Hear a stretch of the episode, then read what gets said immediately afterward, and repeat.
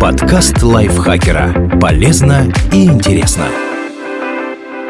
Всем привет! Вы слушаете подкаст лайфхакера. Короткие лекции о продуктивности, мотивации, отношениях, здоровье, в общем, обо всем, что сделает вашу жизнь легче, проще и интереснее. Меня зовут Ирина Рогава, и сегодня я расскажу вам, когда наступает старость с точки зрения биологии.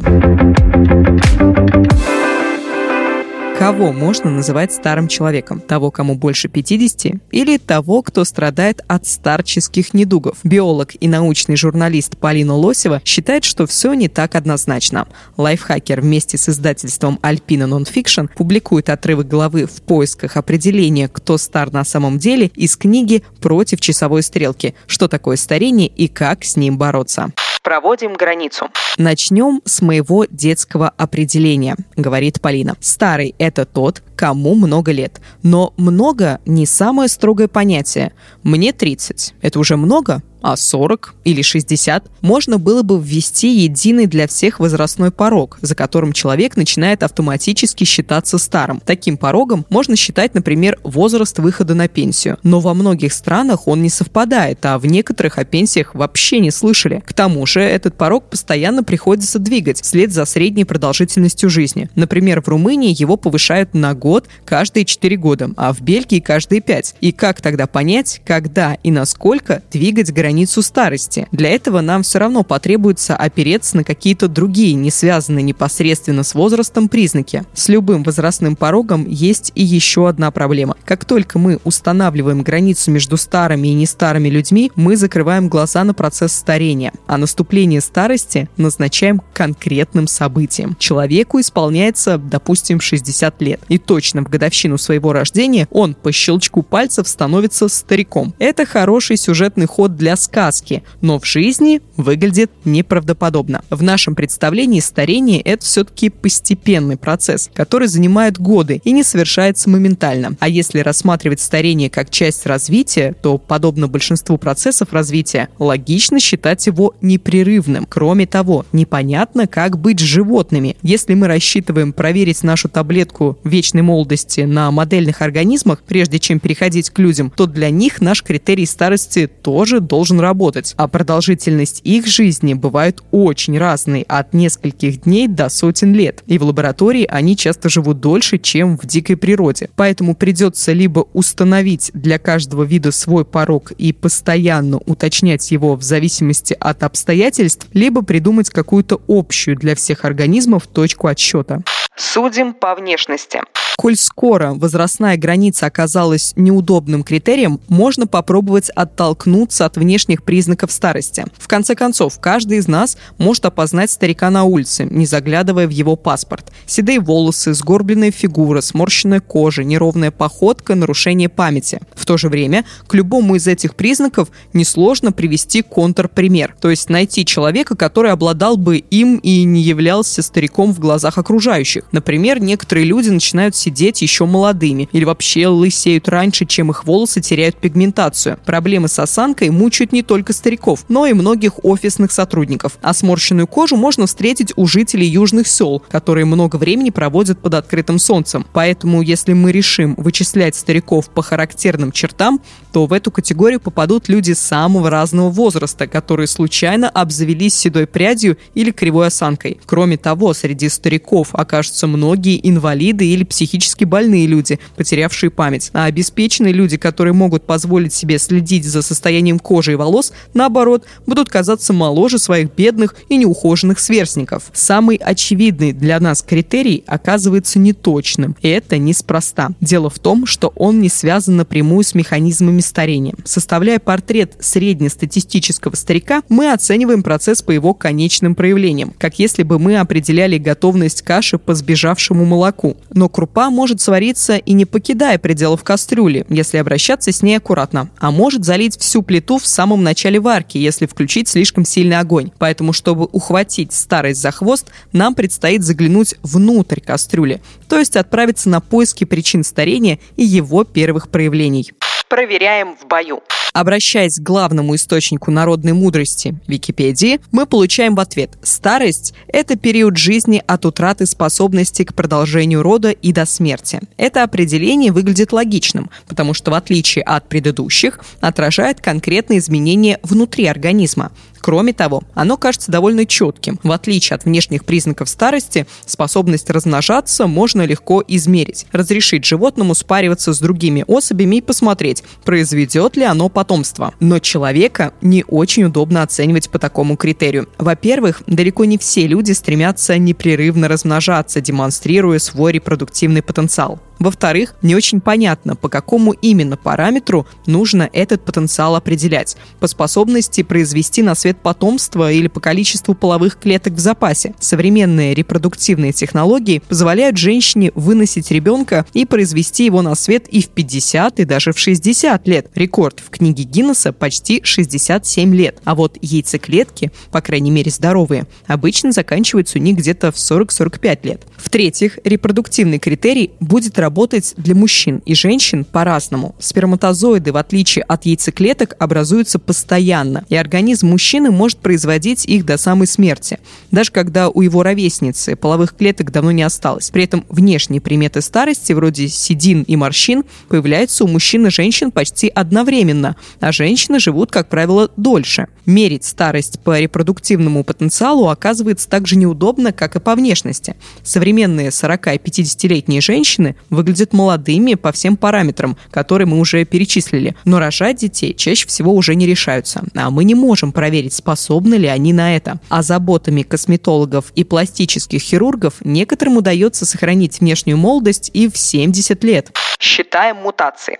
Когда на лекциях я спрашиваю у слушателей, что такое старость, говорит Полина, мне часто отвечают, это поломки и нарушения в организме. В это определение вписывается и репродуктивный критерий – неспособность размножаться – одна из таких поломок. Но поскольку она может возникнуть у каждого конкретного человека раньше или позже, вне связи с другими признаками старения, делать ее мерилом старости неразумно, если мы хотим найти единую для всех точку отсчета. Можно составить список неполадок, характерных для старого организма. По такому принципу работают индексы хрупкости, которые часто используют медики, изучающие старение. Индекс хрупкости – это набор симптомов и возрастных заболеваний, которые накопил в себе тот или иной пациент. Чем выше значение индекса, тем ближе к старости. С индексом может произойти та же неприятность, что и с внешними признаками старости. Когда мы ориентируемся на следствие, а не причину, богатые люди оказываются в среднем моложе своих бедных сверстников. Это, впрочем, не значит, что проблему старения можно просто залить деньгами. В конечном счете, богачи умирают так же, как и бедняки, и не меньше заинтересованы в продлении жизни. Поэтому нам придется смотреть глубже, в отдельные клетки и молекулы, и искать признаки старения уже на микроскопическом уровне. Образцом молекулярной приметы старости можно считать точечную мутацию в ДНК, то есть замену одной буквы нуклеотида в ее тексте, последовательности,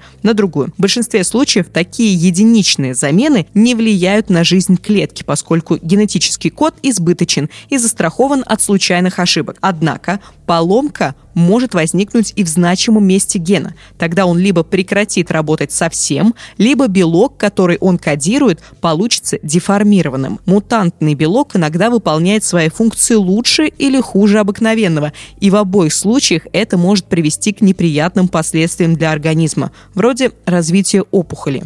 Не все точечные мутации сказываются на жизни организма, но определить эффект, который производит каждая из них в отдельности, довольно сложно. Поэтому для простоты можно любую точечную мутацию рассматривать как поломку.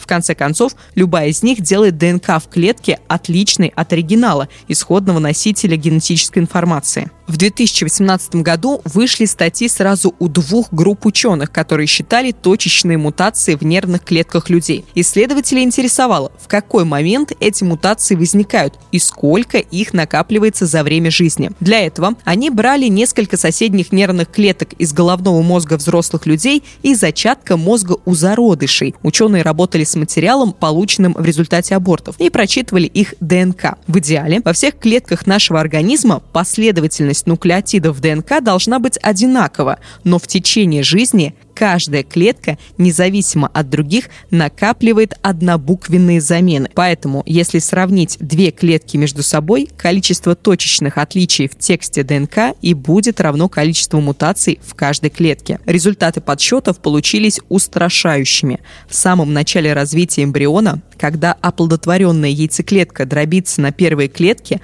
она делится примерно раз в сутки. Каждое такое деление, как оказалось, уже приносит с собой в среднем 1,3 новых мутаций. Позже, когда начинает формироваться нервная система к 15 неделе развития, каждый день добавляет клеткам еще около 5 мутаций. И к окончанию нейрогенеза, то есть деления клеток в большинстве областей развивающегося мозга, это примерно 21 неделя, каждая клетка несет в себе уже 300 уникальных точечных мутаций. К рождению человека в тех клетках, которые продолжают делиться, накапливается до одной тысячи мутаций. А дальше, в течение жизни, ДНК мутирует медленнее, со скоростью около 0,1 ошибки в день. И к 45 годам клетки содержат примерно по полторы тысячи мутаций, а к 80 годам по две с половиной тысячи. Если мы, как и условили, считаем каждую мутацию поломкой, то есть признаком старости, то получается, что человек начинает стареть сразу после зачатия, с момента первого деления оплодотворенной яйцеклетки. Но как может дряхлеть структура,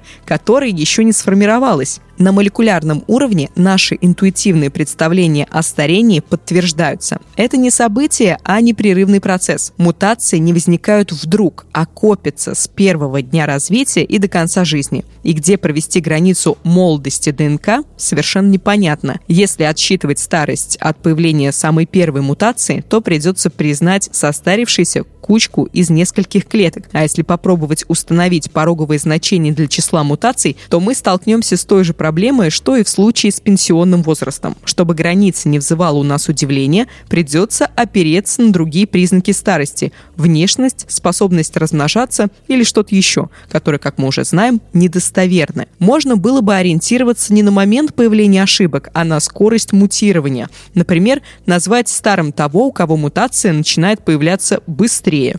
Но здесь нас ждет подвох. Нервные клетки до рождения копят ошибки быстрее, чем после. К моменту появления на свет они содержат уже больше трети всех мутаций, которые успеют получить за всю жизнь. Можно было бы решить, что это особенность клеток нервных тканей, которые почти полностью формируются в зародышевом периоде, а потом, после появления ребенка на свет, почти не размножаются. Но нет, делящиеся клетки кишечника или печени у взрослого человека мутируют примерно с такой же скоростью, как и нервные, около 0,1 ошибки в день. И значит, подсчет ошибок не приближает нас к определению старости. Ставим диагноз. Кажется, однозначно определить старость из старого человека у нас не получится. Старение – процесс постепенный, с концом но без начала. Тем не менее, есть люди, которые продолжают бороться со старением, несмотря на отсутствие определений. Это врачи. Они распознают старость по конкретным проявлениям, возрастным заболеваниям и борются, когда это возможно, непосредственно с ними. Все, что сегодня врач может сделать для пожилого пациента, заменить зубы, вставить слуховой аппарат, подлечить сердце или пересадить роговицу, мелкий ремонт тела, замена отдельных деталей. Поэтому старость с точки зрения врача – это совокупность наиболее часто встречающихся дефектов, которые можно исправить. Стоит отдать медицинскому подходу должное. Пока что это самый эффективный способ продления жизни, которым мы располагаем. Какими бы ни были глубинные механизмы старения, с ними бороться мы еще не умеем. Зато многие непосредственные причины смерти побеждаем легко. Жители развитых стран больше не гибнут массово от инфекций. Паралич давно перестал быть приговором, а справиться с повышенным давлением или уровнем сахара в крови теперь можно с помощью таблетки. Средняя продолжительность жизни за последний век выросла почти в два раза. В этом смысле битва со старостью, невзирая на отсутствие четкого определения врага, уже идет полным ходом. Но когда мы говорим об отмене старения, мы едва ли представляем себе вечную борьбу с возрастными заболеваниями. Нам, скорее всего, хотелось бы, чтобы они даже не возникали. Поэтому таблетку от старости, если мы ее придумаем, нужно будет, видимо, принимать еще до появления тревожных симптомов. А это значит, что таблетка должна будет бороться с заболеванием, которого еще нет. То, что сейчас называется называется старостью международной классификации болезней, документе, который раз в 10 лет публикует Всемирная организация здравоохранения для унификации медицинских диагнозов в разных странах, описывает стандартный набор возрастных симптомов. Старческий возраст, старческая слабость, старческая астения. Но само по себе старение современная медицина болезнью не считает. Хорошо это или плохо – вопрос спорный. С одной стороны, такое положение дел всерьез тормозит развитие науки. Даже если геронтологи договорятся о том, кого считать старым, а кого молодым, сейчас они не могут провести клинические испытания ни одной таблетки от старости и проверить, работает она или нет. На такое испытание они не получат ни денег, ни разрешений эстетических комитетов. Чтобы обойти эту проблему, они испытывают препараты против какого-нибудь возрастного заболевания, например, воспаления суставов. Если у пациентов перестанут болеть суставы, это в любом случае будет хорошо. А если они вместе с этим проживут дольше среднего, будет еще лучше. С другой стороны, давайте представим себе, что старость все-таки официально причислят к болезням. Тогда сразу выяснится, что существенная часть населения земного шара больна, причем неизлечима. А если измерять старение количеством мутаций, то больны окажутся поголовно все. С точки зрения медика это абсурд. Болезнь есть отклонение от нормы. А где искать норму, когда здоровых людей не существует? Пока геронтологам и врачам договориться не удалось. Первые публикуют призывы признать старение болезнью, вторые упорно сопротивляются. Впрочем, как подозревает Полина, медикам рано или поздно придется сдаться. То здесь, то там отдельные биохакеры начинают экспериментировать на себе сами. Отважные исследователи запускают частные клинические испытания таблеток от старости на деньги самих испытуемых. Бороться с этим хаосом бесполезно, поэтому однажды медицинскому сообществу придется его возглавить и признать старость одной из множества болезней человечества, а заодно и договориться о едином определении. Спасибо вам огромное, что дослушали этот выпуск до конца. Надеюсь, он был для вас таким же интересным, как и для меня. Я, например, постарела, пока его читала вам. Нет, конечно же, нет. Секрет молодости вам расскажу. Поставьте нам лайк и звездочку и сразу станьте молодыми. А если оставите комментарий, да зайдете к нам в чат подкастов Лайфхакера, все, помолодеете сразу на 15 лет. Надеюсь, я вас замотивировала вы сейчас быстренько все сделаете, все, что я сказала. А я с вами прощаюсь. Пока-пока. Подкаст лайфхакера. Полезно и интересно.